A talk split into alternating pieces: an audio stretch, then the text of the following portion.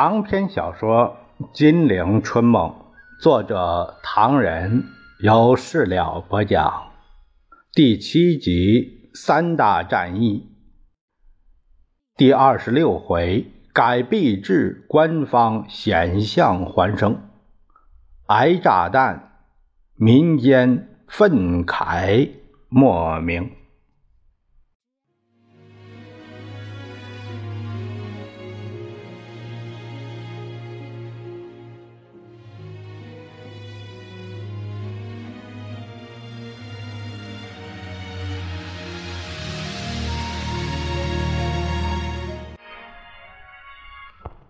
众人一看，原来是财政部长王云武。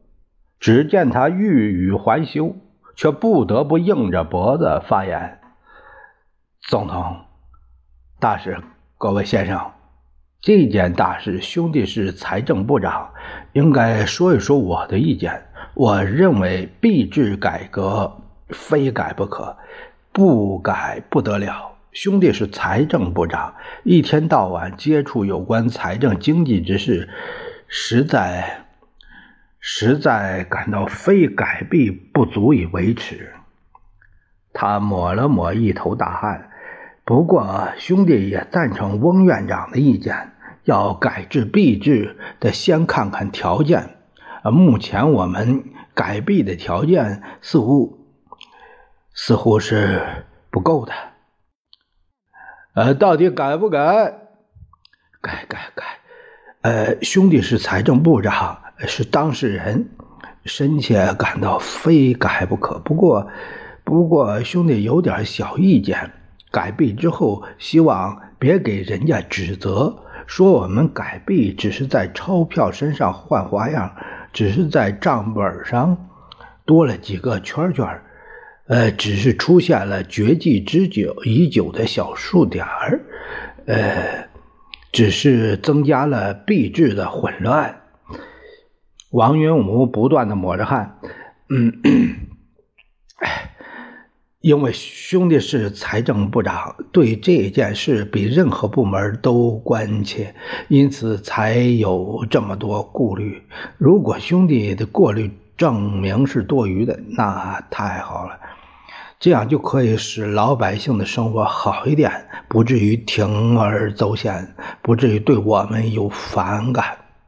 好了好了，呃财政部长蒋介石感到王云武这一番话对国民党究竟还是忠心耿耿，不便使他难堪，于是改口说：“呃，这意见很对，所以这次改备只许成功，不许失败。”也是赞成改对这一边这一点呢，呃，明白。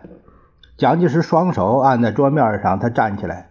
各位都知道，目前局势严重情形，因此也明白备制为什么非改不可。这次改革关系重大，事先绝对不准走漏半点风声，免得引起市场混乱。这事要继续研究，三天以后我们进一步再谈。三天后，蒋介石万分紧张地召集会议，宣布决定进行币制改革。众人闻言，明知并非意外，但也是个个垂手，感到此事实在是凶险。现在，啊，委院长出面说话了，希望委院长在明天中正。中政会上提出财政金融彻底改革办法，经会议通过之后，再交行政行政会议啊例行公事通过，然后我来署名颁布。翁文浩不安地问：“是否按照手续交由立法院讨论和批准？”蒋介石毫不思索：“没必要。”接着，他一手指着翁翁院长：“你报告一下方案吧。”翁文浩心情沉重，双手分明是只拿一叠十行纸，但他感到就像捧着一座石山，奇重无比。只见他垂头起立，有气无力的报告：“各位，这办法一公布，金银外币就要禁止流通，金元券就要问世了。大家以奇特的心情听文文浩说下去。这次币制改革采取的是金元本位，新钞票叫金元券，每券换法币三百万元，决定折合美金两角五分。金元券假设有二二二一七呃格兰姆的含金量，发行总额定为二十亿元，不超过战前法币的发行额。同时，为了加强管制经济，新办法中规定，在行政院下设委委员会。全权负责金融管制、经济检查、取缔囤积等工作。蒋总统将颁布四项办法：财政经济紧急处分命令。四项办法是：金圆券发行办法、人民所有金银外币处理办法、中华民国人民存放国外。外汇资产登记办法以及整理财政、加强管理经济办法。财政经济呃紧急处理命令就是宣布这四项办法：第一，宣布即日起以金元为本位币，十足准备发行金圆券，法币以及东北流通币限期收兑。至于台币，目前还不能动，因为台币的存在有它特殊的意义。法币贬值后，台币随即调整，几乎变成了对法币贬值的一道防波堤。现在如果宣布收兑，可能引起台湾方面的反对，所以暂时不提。蒋介石对温文浩的解释感到满意，轻轻地晃动了一下大腿，因为。台币所以不动的真正原因，乃是眼看大局糟透。一旦国民党撤退到台湾，而台币又已变成金圆券，困难之繁多，后果之严重，都无法估计。不如使台币保持原有的币值。第二是金银外币收归国有，限期收兑人民所有黄金、白银、银币、外钞。预期任何人不得持有。第三，对人民存放国外之外汇资产，限期实行登记管理，并决定予以违反者制裁。第四，整理财政并加强管理经济办法，稳定物价，平衡预算和国际收支。温文浩言毕，坐下。众人都在心底大透一口凉气。蒋介石在决定这件事之后，不管好歹，总算是豁出去，心情反而轻松了一些。他笑嘻嘻的开口说：“发行金圆券的条件是否足够？大家都谈过了。照我看，条件不一定与生俱来，有些条件是可以在事后培养的。所以我对金圆券的前途极表乐观。”你们看见过金圆券的样本没有啊？很漂亮，也很讲究。哎，仍由中央银行发行，十足流通使用。金元的辅币为角分，乃为十进。券面一元、五元、十元、五十元、一百元五种。辅币一分、五分。一角、两角、五角五种，分别以铜、镍、银铸造，收兑法币以三百万兑一元。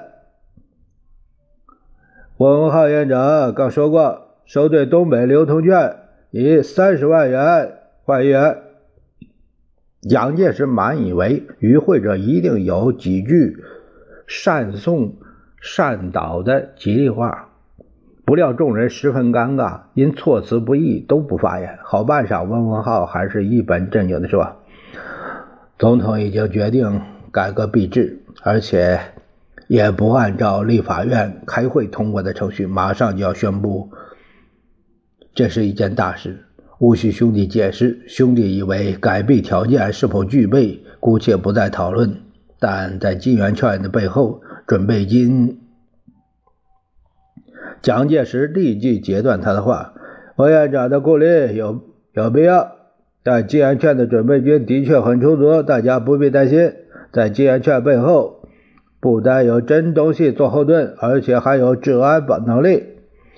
有人表示，改革币之后物价可能上涨。我以为不会，因为我们有足够的武力去对付那些投机分子，那些囤积居奇、专做黑市买卖的不法商人。又有人表示担心，说共匪会不会破坏金圆券。这一顾虑未免把共匪估计的太高。我，蒋介石以拳击着桌子。我就在改备之前，我还要公布几个法令，配合改备，明令禁止罢工罢课、请愿示威，特许军特工没有搜索证也可以入屋搜查。我这样做。一来固然为了防共党，二来也是保障新币的信用。从此以后，可以防止职工公务员反对冻结工资薪水，为收兑金银外币事先布置布置。有人干咳了一声，总算找到一个凑趣的机会。是的，是的，事先布置关系重大，关系重大。蒋介石也干笑了一声：“是正的，我们这次改备，司徒大使说是一张重要的王牌。这句话一点不错，我应该告诉大家。”他加强了语气：“这是一张只许成功不许失败的王牌。我已经禁止报纸增载金银外钞的黑市价格，同时从我起。”到翁院长、吴市长以及各省主管人员都要发表声明，如有危害新币信用，政府将根据国家动员令和刑事的法规，视同卖国的奸匪，予严厉制裁。如有擅行加价者，呃，移送特刑惩办。同时，我要派遣督导员到各主要省市。督导经济管制。蒋介石忽地弯下腰来，他低声说：“今天我告诉大家，南京长春已经开始逮捕米饭肉饭，贵阳已经逮捕抬高物价的商人多名，事先准备工作的一部分。我们当然要保守秘密，千万不可走漏风声。而事实上。”发行金圆券改币的消息早已在公布之前传到上海等地各大城市。上海一个普通女打字员在她的老板那里得知这个消息，连忙通知了亲朋好友，一夜间顿成巨富。这只是一个极小的例子。八月二十日晚上九点钟，蒋介石战战兢兢提起毛笔，在宣布发行金圆券法币全部收兑，金银外币限期九月底兑换金圆券的命令上签了一个名。大风暴随之而起。蒋介石回到官邸，叠谢客厅，他知道民间一定会引起重大反应。他的脚步越走越快，心情也越来越坏。抓起电话，命令有关机构加强全国警戒，凡破坏金圆券者，立抓即杀。蒋介石睡得很迟，而且失眠。第二天清晨，匆匆进过早点，连早祷都顾不上了，奔进书房听取部下的报告。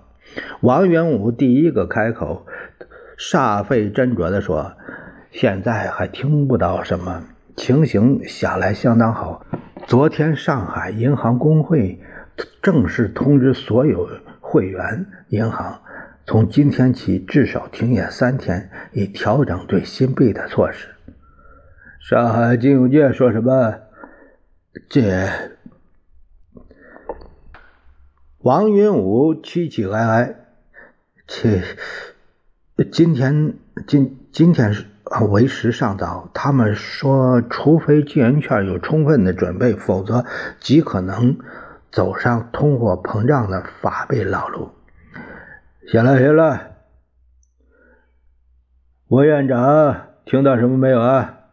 翁文浩脸色苍白，一字一顿：“我昨夜几乎没睡，同各地有关单位联络，似乎已感到一个大风暴开始了。”哎，说什么？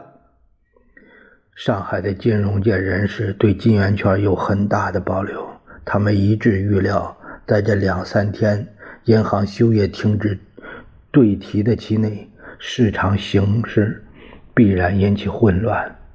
汇丰银行、麦加利银行等外商的银行负责人说，他们对金圆券暂时不拟提什么意见。他们认为，假若没有一种东西来支持这个改革，那么这个改革只不过是抹零而已。他们都恐惧在停止贸易几天之中，一定会造成极大的混乱和和困难。极有可能二十一号引起工潮，届时沙场老板希望提款发工钱。交易所情形怎么样？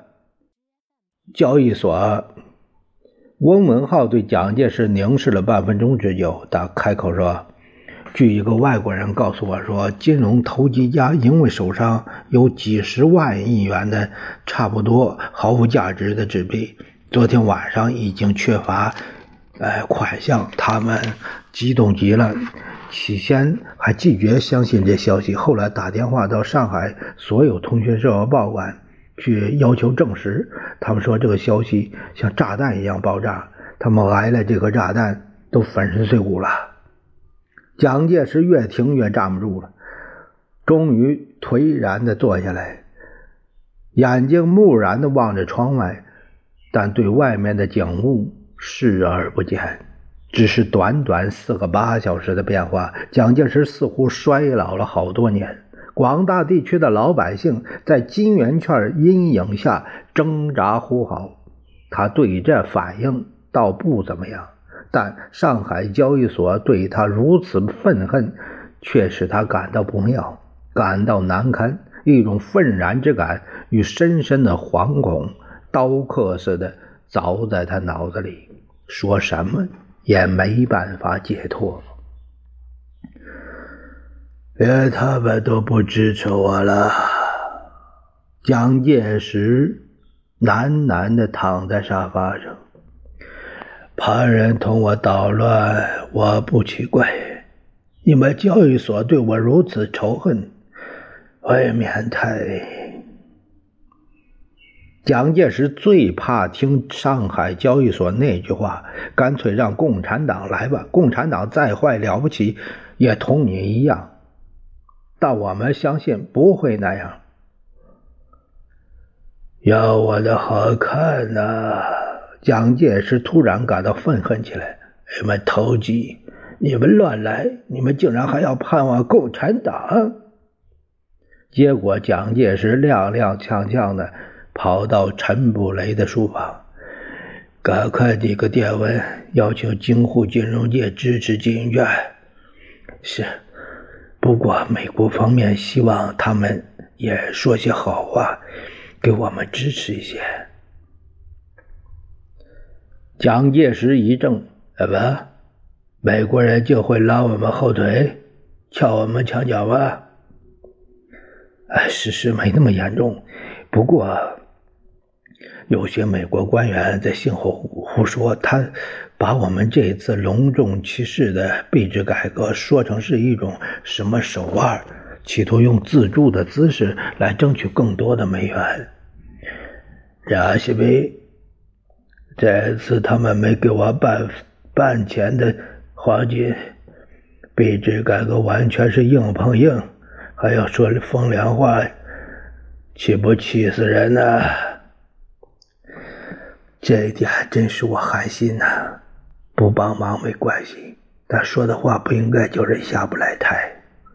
美国政府财政部今天还发表谈话，说中美之间并没有就此进行谈判，希望获得美国的黄金来支持币制改革。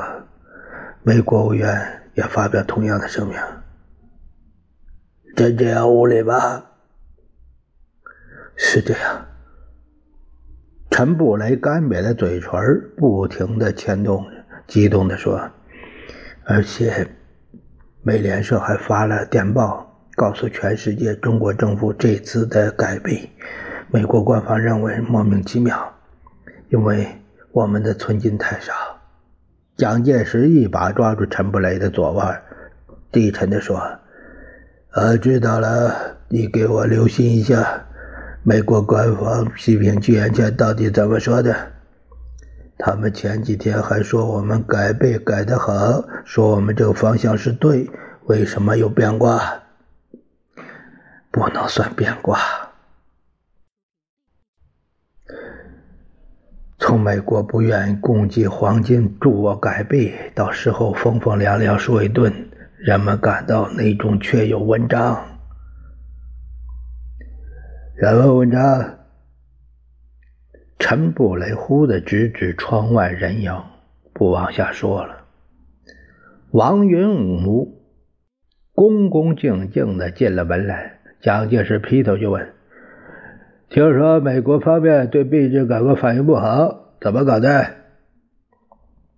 王云武本来啊一肚子慌乱，他听了这话，不知道从何说起，凄凄哀哀的说：“报告总统，这……”这个不会，不会吧？司徒大使前天当面告诉我说，我们此举方向极对。蒋介石拍着桌子：“方向，方向，我就弄不清楚他搞什么鬼。”说罢，围着长桌团团打转。王永武一时插不上话。蒋介石突然止住步伐，毫无表情地说：“呃，部长。”明天我们有三个会议，希望开得顺利。是总统。第一个会，蒋介石坐下来，是我同上海方面商界领袖举行会议，很重要。我已经打电话让他们到南京来了。是。这个会，你同永民不必参加。我准备在会上。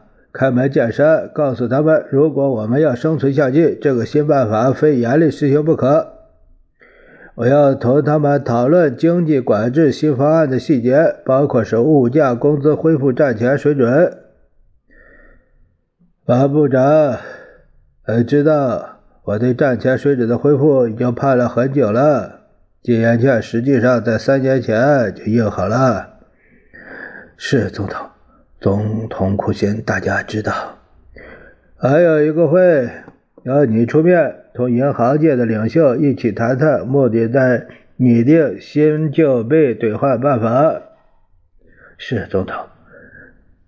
第三个会议，蒋介石想了想，呃，由永民主持，也不必参加。不过我我可以告诉你。我已任命三个部长级高级官员，直接负责实施新办法。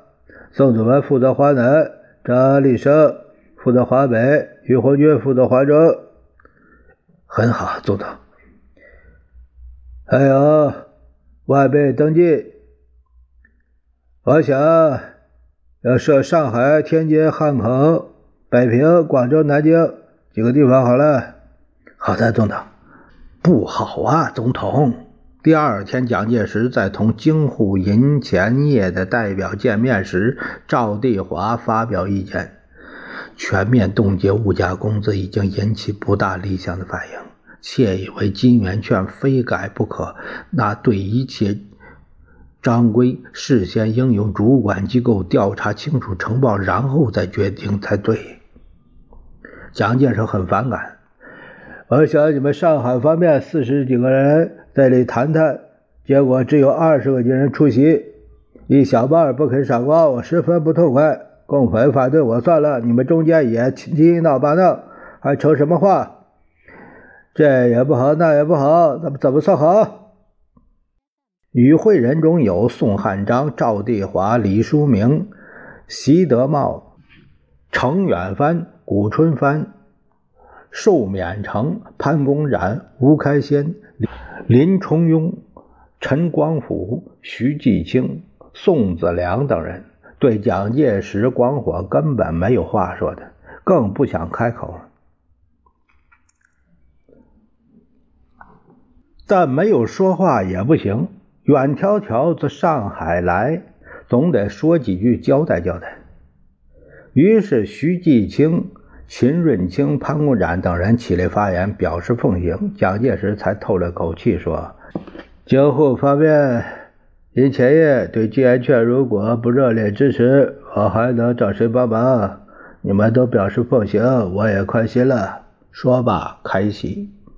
酒过三巡，空气轻松了一些。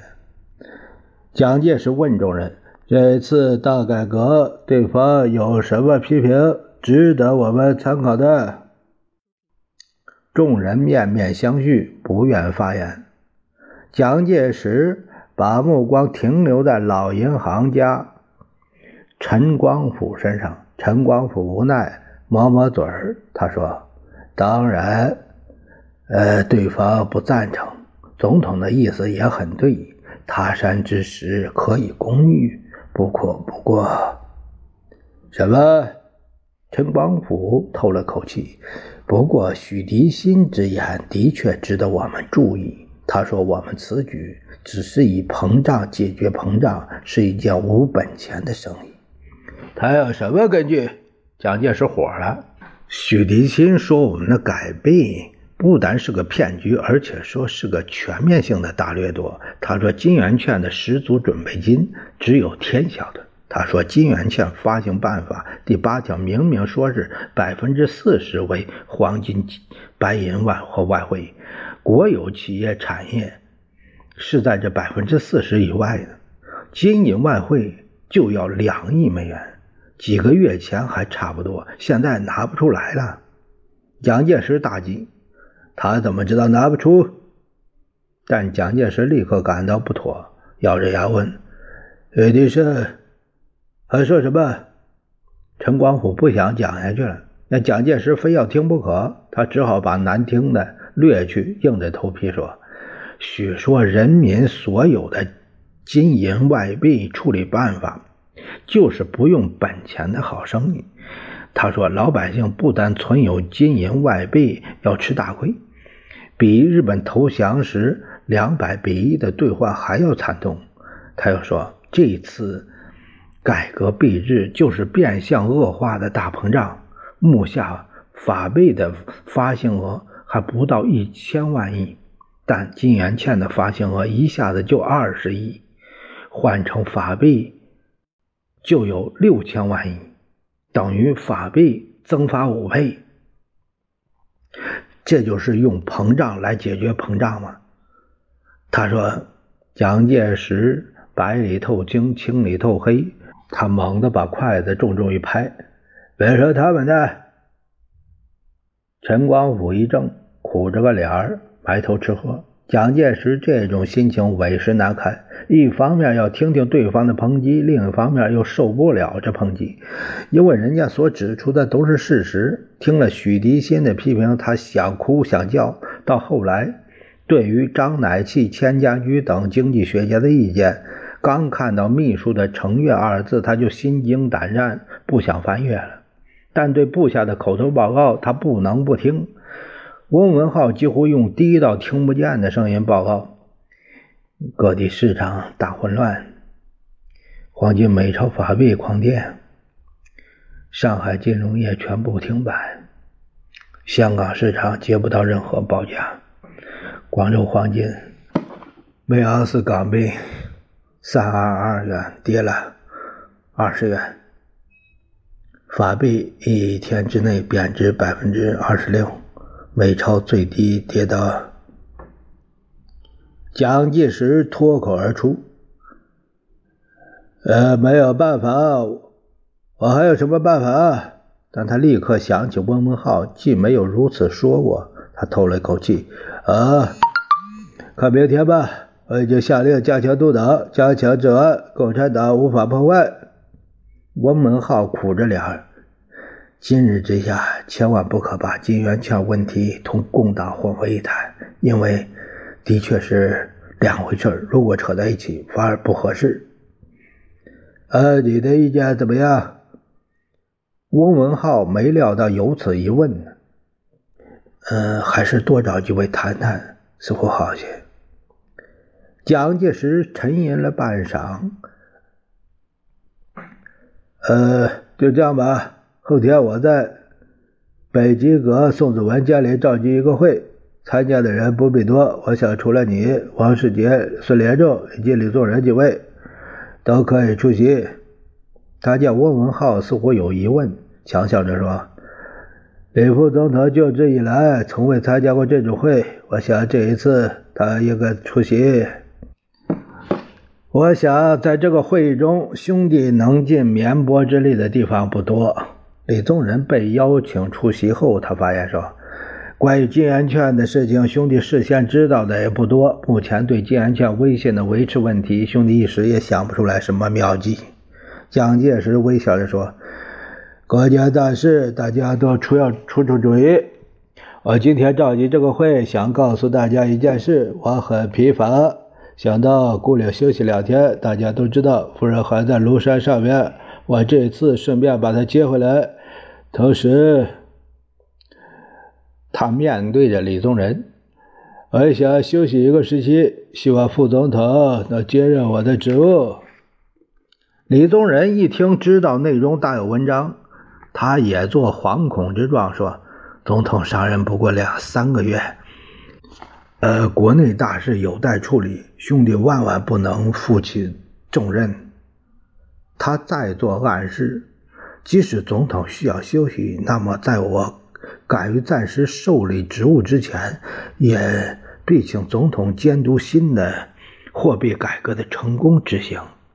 蒋介石做微笑状说：“其实也没有什么。”李宗仁再三谦辞：“不不，还请总统监督。